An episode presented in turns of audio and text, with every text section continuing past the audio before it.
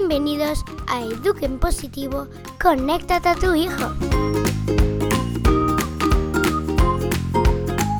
Estás escuchando a Mariana Sánchez. Y a Ima Marín, que es mi entrevistada de hoy.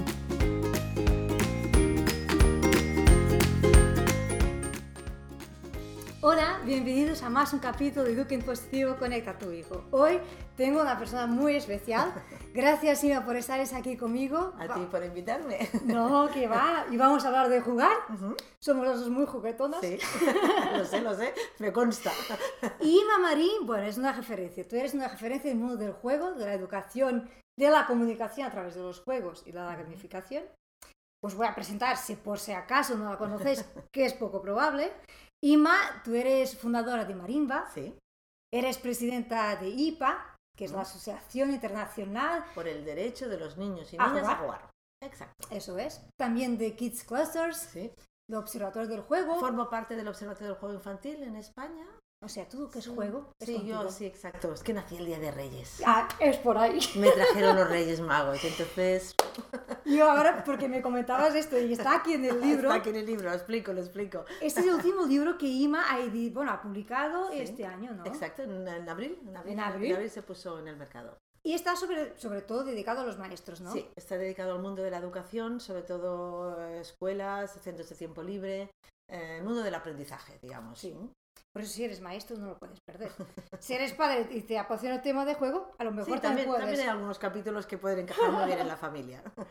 Ima, tú para mí eres la persona que, que lleva esta actitud lúdica que nos hablas en el libro. Ujú. Y quizás empezar por ahí. ¿Qué es la actitud lúdica? ¿Qué beneficios trae de vivir con esta actitud? Pues la actitud lúdica es lo que contienen los juegos, ¿no? Yo siempre empiezo explicando la diferencia entre juego y juegos, ¿no? Podría ser, no es exactamente así, pero parecido al play y al game de los ingleses, ¿no? Eh, el juego, yo siempre digo en singular y mayúsculas, Ajá. es una actitud delante de la vida, Sí. más allá del momento físico de jugar a De la algo, acti- de, de la la actividad. actividad. Y los juegos son las actividades. Ujú. Los juegos de mesa, los disfraces, los juegos simbólicos, el jugar a pelota, el fútbol, lo que sea, ¿no? Entonces, mm, eh, no, todo, no, no todo lo podemos convertir en juegos, Sí. pero sí que todo lo podemos ver con actitud lúdica, ¿no? Con actitud Ajá. de juego, que no quiere decir eh, todo divirtiéndonos y todo de jiji jaja, sino que es algo mucho más profundo, ¿no? Que tiene que ver con tu mirada hacia la vida, ¿no? Decimos que jugar es una actividad libre, es una actividad, por tanto, que no se puede obligar a jugar, es un acto voluntario, libre de la persona, es un acto que produce placer, nos da satisfacción, disfrute, gozo, ¿no? Eh, y es una actividad eh, gratuita en el sentido que el que juega simplemente lo hace por, la pura, por el puro placer de jugar, ¿no? Sí. En eso se parece a la música, se parece a cualquier arte, a la literatura, a la pintura, a la Es una forma de estar, al Es final, una ¿no? forma de estar. Entonces, que tiene que ver con sentirte libre en la vida, que tiene que ver con disfrutar de la vida que te haya tocado vivir, cada uno con sus miserias, que todos tenemos las nuestras. Sus desafíos y cada uno tenemos las nuestras. Y con este espíritu de, de- de disfrute de esa vida y de agradecimiento por la vida que te ha tocado vivir. Entonces, la actitud lúdica tiene que ver con, como con comportamientos, con este de sentirse libre, con el comportamiento de vivir en el presente, con el comportamiento de vivir la dificultad como un reto, como el, el de vivir el error como parte de un proceso, por Ajá. tanto, tener la capacidad de arriesgarte, ¿no? de tomar decisiones, de tomar iniciativas, de disfrutar de la belleza, de tolerar la incertidumbre. Y todo eso es fundamental. Y todo eso configura una manera de estar en la vida. Claro. Exactamente. Entonces, cuando hablamos de actitud lúdica, hablamos de esta manera, siempre lo pongo de referente a Mary Poppins, ¿no? Cuando, de- eh, cuando en la escena aquella de la habitación, ¿no? Que, que tiene- la niña le pregunta, la niña Banks le pregunta, cuando la Mary Poppins les propone ordenar la habitación, le dice, Mary Poppins, pero será divertido. Y Mary Poppins, que en esto es muy honrada, dice, no dice, sí, sí, ya verás qué bien nos lo vamos a pasar, que esto sería engañarlos, ¿no? Exacto. Esto sería lo que dice la canción, que es endulzar la píldora. No, no, no se trata de endulzar ninguna píldora. Mary Poppins les contesta, bueno, depende, según se mire. Claro. Todo trabajo tiene algo de divertido, si sabes encontrarlo, pues es esa mirada de encontrar Este buscar, en cada ¿no? momento de tu vida, disfrutar del momento que estás, estar en el presente, disfrutar de aquello, incluso agradecerlo, incluso apretando los dientes si hace falta, ¿no? Bueno, es que ya estaba ya me estaba metido ya en Mary Poppins yo. ya me iba por ahí. Y está pasando que hay unos que nos sale más natural esta actitud lúdica y hay otros no tanto, pero se puede trabajar también. Sí, de una- es una actitud que, que- que corresponde a una capacidad. ¿no? Igual que tenemos la capacidad de pensar, de razonar, Exacto. o la capacidad de amar, o la capacidad de escuchar, ¿no? La capacidad lúdica también la tenemos de serie, desde que Es nacemos. verdad, nacemos con ella. Es verdad, como todo el resto de capacidades, que hay personas que tienen más eh, facilidad para mantenerla y entrenarla y otras pues que tienen menos, ¿no? Pero es una capacidad que se entrena como cualquier otra. Todo, todo. ¿no? Entonces es cuestión de, de saber de todos esos posibles comportamientos que generan esta actitud lúdica, en cuál de ellos estás más flojillo Y que precisa trabajar un poco. y qué puedes hacer para mejorarlo, ¿no? Claro. Y entrenarla, ¿no? Que puede ser desde el embotellamiento que te pilla cada mañana cuando vas al trabajo y te pones de los nervios porque tal, pues cómo vives ese embotellamiento sin ponerte tanto de los nervios y consigues llegar al trabajo no enfadada y enfurruñada ya por cómo has empezado el día, es sino como dar otra mirada, ¿no? Exacto. Poner otro enfoque. Exacto. Y eso a los niños es fundamental. fundamental, porque es, eh, es la manera en que tú dominas la vida, no la vida te domina a ti. Sí, Es la manera en que tú eh, decides cómo vives cada momento de tu vida. ¿no? Los momentos de tu vida muchas veces no los escoges, te llegan, digamos, ¿no? Tú no escoges meterte en un embotellamiento, tú no escoges pues, eh, tener una enfermedad, tú no escoges muchas cosas, ¿no? Pero sí que puedes escoger ¿Cómo la vas a cómo vas a, cómo vas a vivirla, ¿no? Claro. Y eh, eh, la actitud lúdica te entrena para eh, ese momento de decidir, tener herramientas para decidir positivamente para ti y es para lo que los te que te rodean. decir. Está muy, muy alineado con la positividad. Exacto. Si tú eres positivo, pues tienes esta actitud Sí, lúdica, sí, es donde te lleva. Exacto, exacto. Yo ahora pensaba, yo creo que falta mucha información de los beneficios de jugar, del juego. Nuestra sociedad, la nuestra, la anterior, la anterior de la anterior y la anterior de la anterior de la anterior, digamos, ¿no? Ah, le ha puesto muchas etiquetas negativas al juego. Nuestro lenguaje, nuestro vocabulario está lleno de frases de no juegues conmigo, esto no es un juego, deja jugar que ya eres mayor, al colegio se viene a estudiar, no a jugar, ah, esto es serio, no es una tontería, jugar es una pérdida de tiempo, bueno, cuando dejes de hacer las cosas como el importantes... juego es el último de la lista. Exacto, puedes jugar, pero antes has de hacer lo importante. Esto es nuestro marco mental en el que hemos crecido y nos hemos desarrollado, ¿no? Entre otras cosas porque a las sociedades dominantes, eso de tener personas libres, capaces de disfrutar de la vida que tienen y con capacidad de agradecimiento y por tanto de, de- de poner en marcha cosas, mm, no- Molesta. molesta, molestan un poco, ¿no? complicado. Molestan muy poco, por tanto, lo justo, ¿no? Para las fiestas, para carnaval, aquello, los juegos en la caja, ¿no? Tienes, tienes un juego, puedes jugar, no tienes juego, ya se ha acabado el juego, ¿no? Eh, eso es así, ¿no? Entonces, mm, revertir esto, pues pide, de, de cierta manera, romper esos marcos mentales, ¿no? Entonces, cuando se ha intentado, ah, lo hemos hecho como hemos podido, ¿no? Entonces, le hemos puesto etiquetas positivas, ¿no? Entonces, cuando el juguete o el juego es educativo, puede entrar en casa y puede entrar en la escuela, ¿no?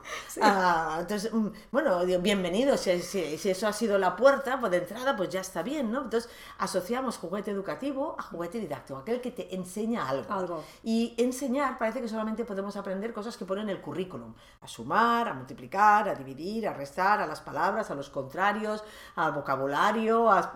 Mejorar conocimientos. Conocimientos, conocimientos, ¿no? Cuando los conocimientos en estos momentos ah, son extensísimos y además ah, el stock de conocimientos se duplica, no sé si leía que cada vez, cada- una vez al año o cada dos años se duplica, estamos en un momento de que se duplica el stock de Es que conocimientos es imposible. mundial, con lo cual Claro. los conocimientos tienen su importancia, no voy a decir que no, por supuesto, pero no son lo más importante, ¿no? Ah, eh, ¿qué, otros beneficios, aparte de que evidentemente todo lo que está relacionado pues, con aprendizajes de cálculo, de estrategia, de memoria, está relacionado con el juego? Pues hay muchos más beneficios. Habilidades, que ¿no? tiene que ver con esto mismo que tú decías, desde la gestión emocional, desde hacer con- mm, mm, entrenar defensas a la frustración, conocerte a ti mismo y conocer a los demás, ah, mm, tomar ganas de superarte a ti mismo, Conocerte ah, mejor. conocerte mejor, ah, mm, ampliar tu curiosidad. ¿m? La curiosidad es el motor del aprendi- el aprendizaje, el ensayo-error, las pruebas, la exploración, el descubrimiento Arriesgarte. el asombro, ¿no? que es la, entre la sorpresa y la pregunta, ¿no? Eh, todo eso también, también tiene que ver con el juego. Todo lo que son las normas básicas de convivencia, el civismo, o sea, aprender a respetar el turno, aprender a ganar y perder, aprender a, A que- esperar. a esperar, aprender a someterte a las reglas, a someterte al azar, ¿no? De que a Sí. ti te sale un 5 y a mí no. Y un día ganas y otro Y, pierdes. y- y he, de, he- de generar el suficiente autocontrol para que tú tengas ya dos cinco y dos fichas y yo ninguna y aguantar allí el Y tipo con la máxima dignidad posible dentro de.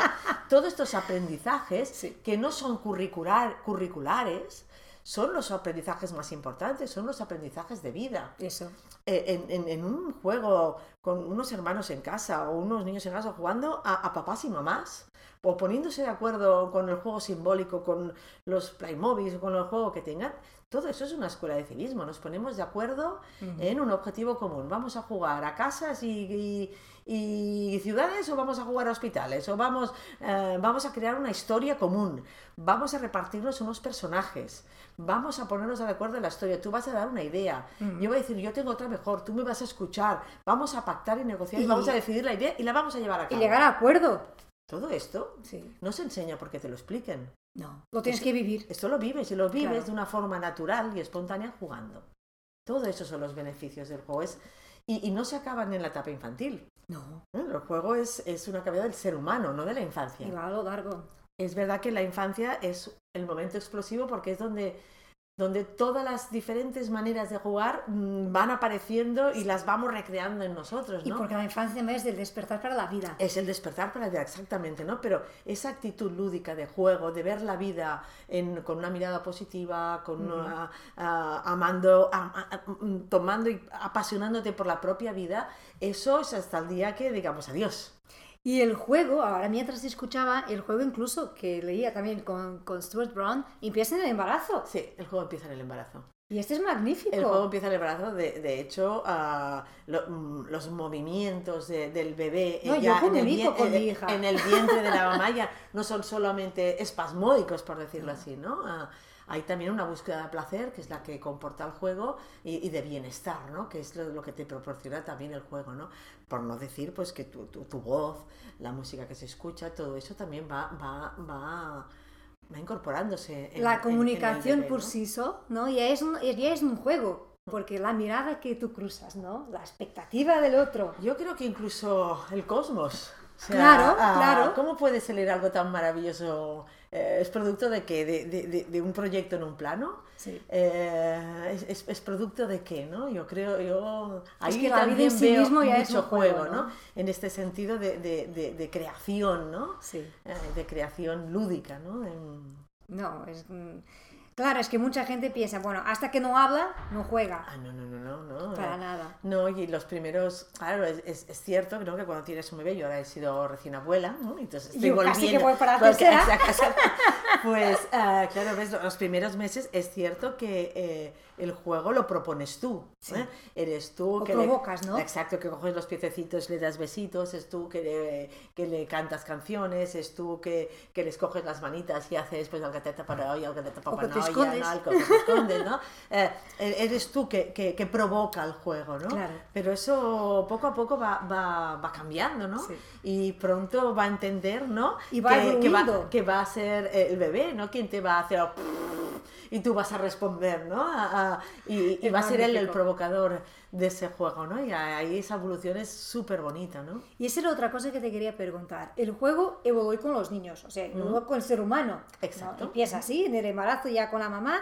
Cuando nacen muy pequeñitos, sobre todo decimos la mamá porque es la que está más, Más, y conecta, pero los papás igual, Exactamente, están ahí comunicando y jugando con el bebé. Yo veo mucho esto en las sesiones que doy de música en familia, es esto, es jugar todo el tiempo y conectar a través del juego. Pero a- poco a poco los niños van creciendo, empiezan a moverse, Ujú. entonces el juego siempre nos va acompañando, ¿no? Te nos va a comer y va evolucionando, como tú bien dices, ¿no? Los primeros juegos que aparecen son los que llamamos juegos de ejercicio, que son, eh, eh, eso lo decía ya, los denominaba así Piaget, ¿no? Son esos primeros juegos que sin un resultado aparente. Desde meterte la mano en la boquita, el pie en la boca, a hacer mover el móvil, sonar la cajita de música, incluso poner una pieza encima de otra cuando Sí. suena, o el correpasillos ir de un lado a otro. Es el placer por el placer, sin nada más, ¿no? Pero que es cierto que son los primeros juegos que, que- que na- nacen con, con el bebé, pero que no, no- los dejamos a lo largo de toda la vida. Por ejemplo, un calidoscopio. Exacto. Un calidoscopio es el placer de mirar por mirar. O coger una peonza y lanzarla. Y el gusto de ver bailar una peonza. ti te ¿no? encantan las A mí me peonzas. encantan las peonzas y las colecciono. Y entre otras cosas me gustan por eso, ¿no? Porque es simplemente lanzas la peonza, baila y te quedas ahí mirando cómo baila la peonza Y nunca sabes, se va a tardar un un montón, si va a caer girar. antes, si va a caer para aquí, si va a caer para allá, ¿no? Esos son los primeros juegos.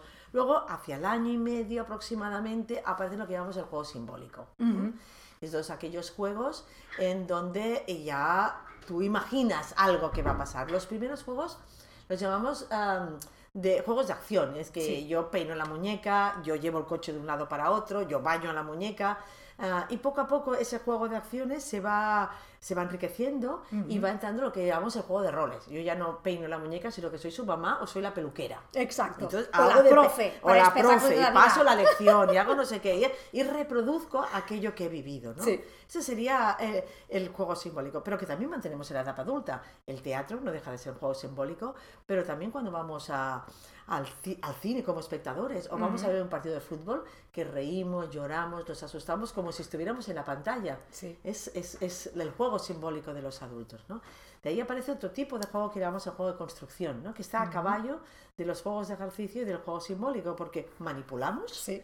Pero ya queriendo representar algo. Yo con esas piezas quiero hacer un coche, quiero hacer un castillo, quiero hacer eh, un tobogán, quiero hacer un columpio para mis muñecos o quiero hacer algo, ¿no? Sí. Y ese algo que me imagino en la cabeza con mis manos y con lo que tengo en unas piezas que se conectan o se, o se cruzan o se, se, se imantan, en Lo que sea. lo que sea, ahí construye tanto si es en plano como un puzzle, como si es una construcción en Entre- volumen, exacto. como es si hacerme un collar o hacer unas, unas... Es reunir diferentes piezas para, com- para convertirlas en un todo, sería la definición, ¿no?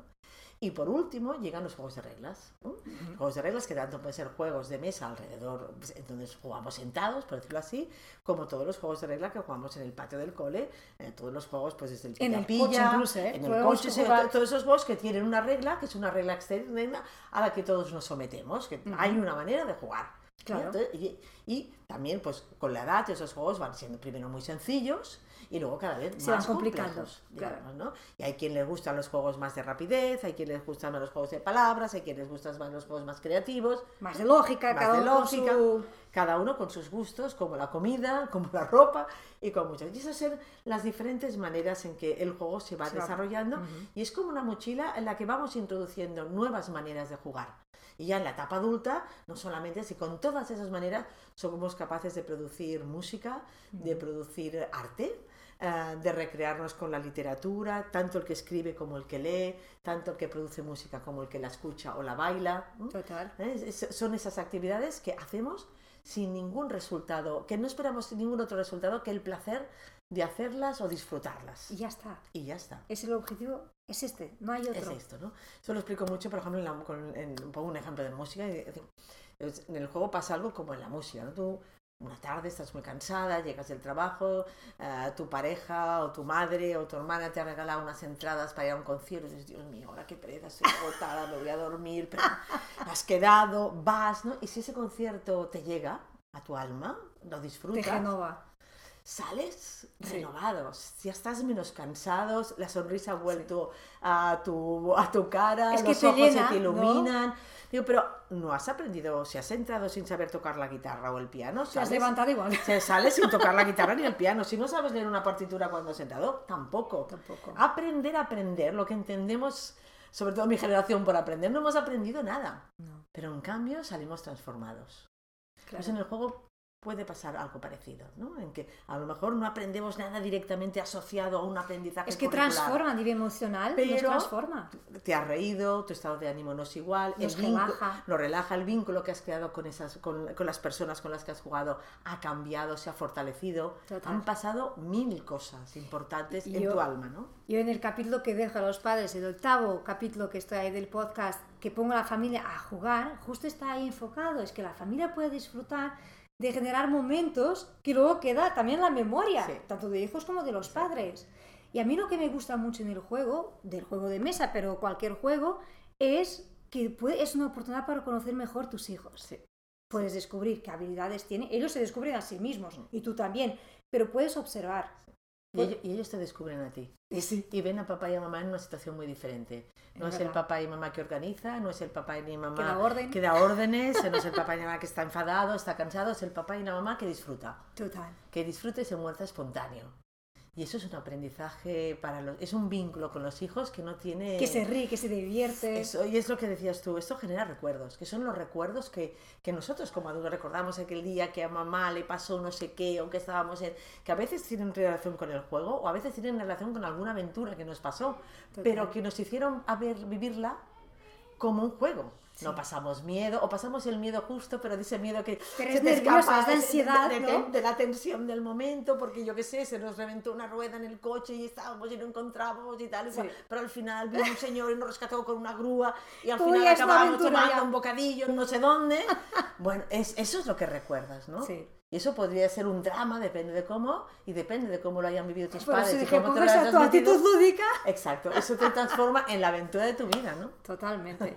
Yo creo que hoy en día que vamos con tanta prisa, tanto, bueno, porque la gente se queja mucho de falta de tiempo, falta de tiempo de estar con los niños también, pues si conseguimos generar estos desafíos, yo he llamado game time, ¿no? estos momentos de jugar, pues eh, ya es un momento que aunque tengamos poco tiempo, es tiempo de oro. Y es un tiempo de oro, es, digo, es un tiempo de oro para los niños, por supuesto. Y seguramente este será nuestro primer am, aliciente, ¿no? Ujú. el, el- el- el crear esos momentos para nuestros hijos, ¿no? Total. Pero esto tiene mucho premio, porque los que también nos relajamos, los que también... ah, lo- también es un tiempo de oro para nosotros, que necesitamos esos momentos de pausa, Sí. necesitamos esos momentos de disfrutar con nuestros hijos, no solamente de pelear con ellos. Y los niños lo necesitan, pero Total. nosotros lo necesitamos tanto como ellos, aunque no nos lo digamos, ¿no? Y además nos los merecemos. Es que merecemos todos. Nos lo merecemos ellos, pero nosotros también nos Sí, lo merecemos. sí. O sea, darnos permiso para cada día, cada día, ni que sean 10 minutos, conjurarnos para disfrutar de nuestros hijos, eso nos lo merecemos. Y es nos el lo hemos de sentido, regalar. es el ¿no? sentido también de Sí, ser madre y sí, padre, ¿no? sí, Al final, si estamos solo para pagar coles y dar instrucciones y tal, qué rollo, no, Pero no la principal misión, lo más importante no es que yo digo, preocuparnos lo justo, ocuparnos muchísimo, Eso. preocuparnos lo justo y ansiedad y angustia por las cosas las mínimas. Claro. Ah, somos suficiente. Todo Ah, pasa. todo pasa. Disfrutemos del momento con nuestros hijos, que pasa todo muy rápido. Pasa, pasa muy rápido.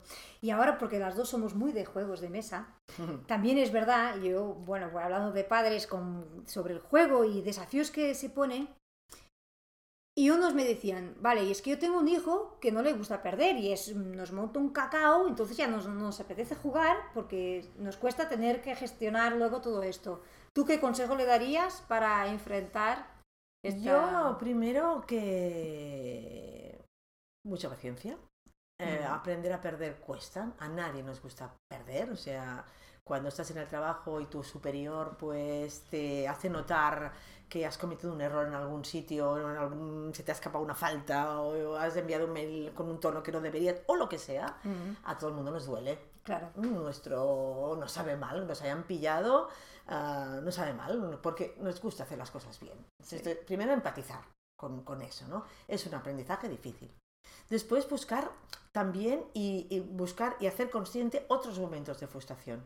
Los niños no solamente pierden o tienen sensación de fracaso en el juego, tienen sensación de fracaso cuando quieren abrocharse el zapato y no pueden, Claro. cuando quieren eh, cortar la carne y no, Y no le va. sale y no va, cuando le quieren poner el pantalón a la muñeca y no le entra. O sea, hay mil momentos en que los niños se enfrentan a querer algo que no les sale a la primera. ¿no? Pero es fundamental Eso es dejarlos fundamental, pasar por ahí. exacto. Por ahí han de pasar, y no solamente han de pasar, porque son los momentos previos que preparan a momentos más gordos, es decir, has perdido esta partida, se nos ha comido el cuervo todas las frutas. ¿eh? Entonces, eh, para llegar ahí, primero, mm, esos momentos de frustración, dejarlos pasar, o sea, no, Sí. no- no estar prestos a ayudarlos, esperar a que nos pidan ayuda, a verbalizar. Qué difícil es, es que realmente es difícil, es que cuesta, Cuesta. mucho trabajo. No te creas, a mí también me está costando. A ver, prueba tú. A ver, ¿y si lo hacemos entre los dos? ¿no?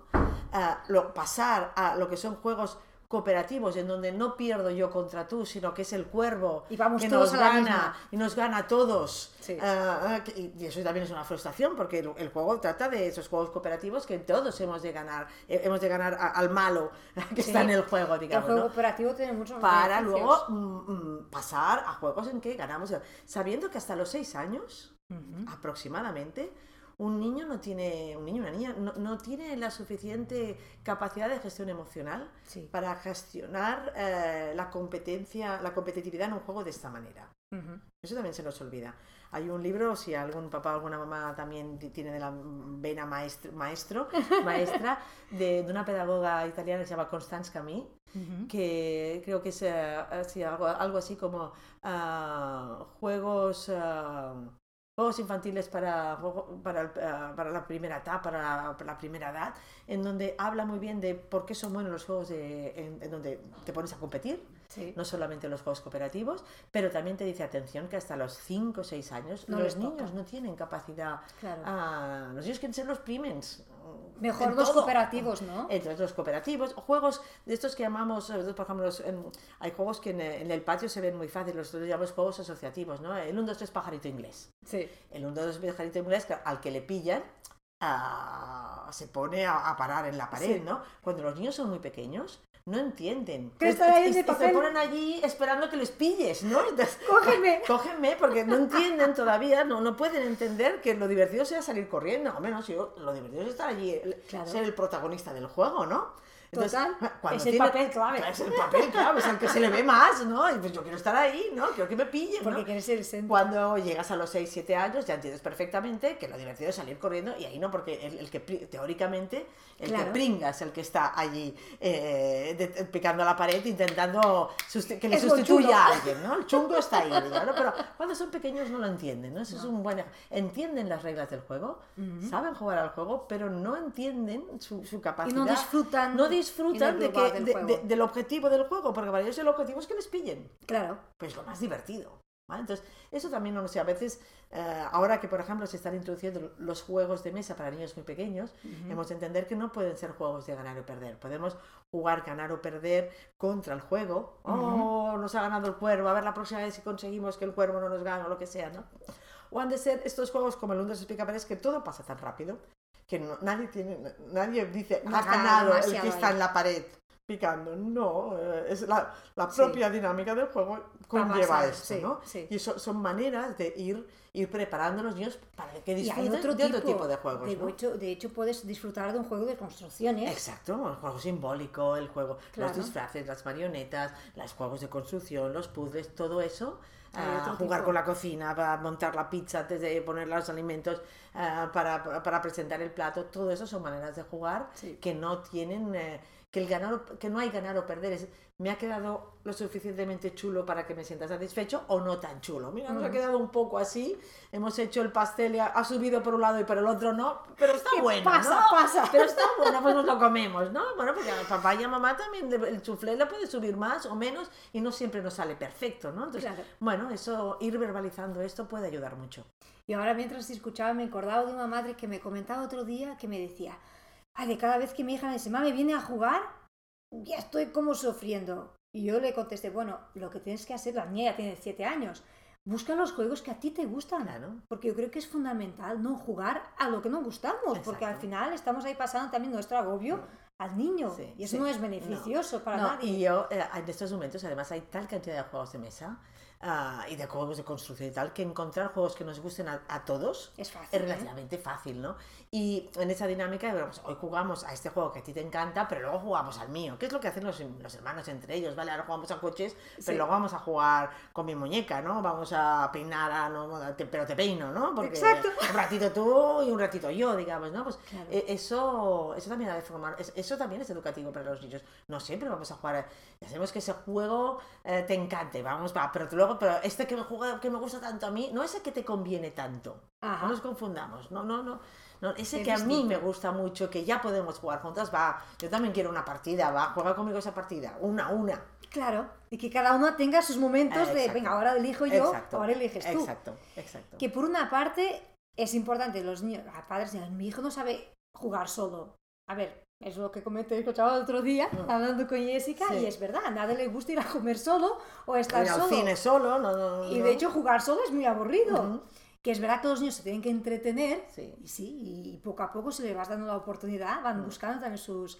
Pero tú no puedes no jugar, pero quedarte observando. Exacto. Que hay, cosas, hay actividades lúdicas que son más fáciles de que uno las haga solo. Pintar, Claro. por ejemplo. La eh, plastilina. La plastilina. O sea, tú, tú te puedes estar un buen rato pintando un mandala, haciendo un dibujo, ah, incluso haciendo una construcción, ¿no? Sí. Eh, un juego de mesa, aunque hayan juegos solitarios, no son ni la mitad de divertidos que ponerte a jugar con otro. Y si en el juego de construcción viene alguien y está papá y mamá contigo, tu hermano o un amigo que viene del cole, pues todavía más chulo, digamos. Claro. Esto lo hemos de tener, lo- tener presente, ¿no? Entonces, bueno, es, es, es ver que hay niños que les encanta jugar solo, se ponen con sus muñequitos, se ponen a, a montar esos historias, fantástico. Hay otros que les cuesta más, ¿no? Claro. Eh, es verdad que los chicos han de, han de aprender a estar solos. Eso sí. A estar solos consigo mismo. Eso sí, ¿no? Las personas hemos de aprender a estar lo suficientemente a gusto con nosotros Para estar para poder eh, estar conectados y estar ratos solos. Entonces, eso se ha de ir entrenando, ¿no? Pero Poco a poco. ah, si uno tiene tres añitos, pues seguramente...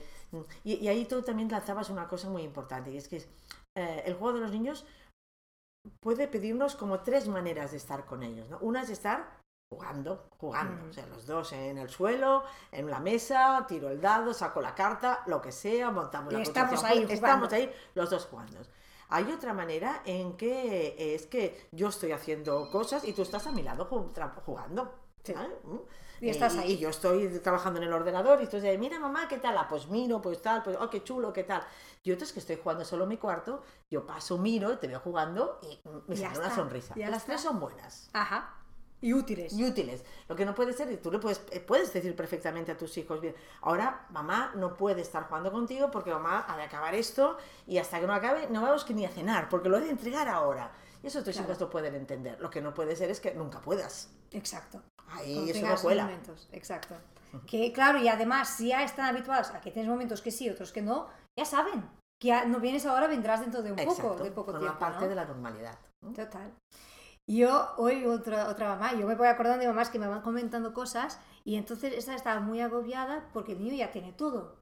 Es- y hoy tienes mucho esto, por muchísimos juguetes, que de hecho con demasiados juguetes es muy difícil jugar Sí. porque no sabía qué coger. El- el- la cantidad de juguetes y además mal ordenados es inversamente proporcional a las ganas de jugar. ¿Verdad? Cuanto más juguetes y más caos, menos ganas de jugar. Eso está demostradísimo. Bien, hablar con Ima Marín es un placer. Me quedaría horas.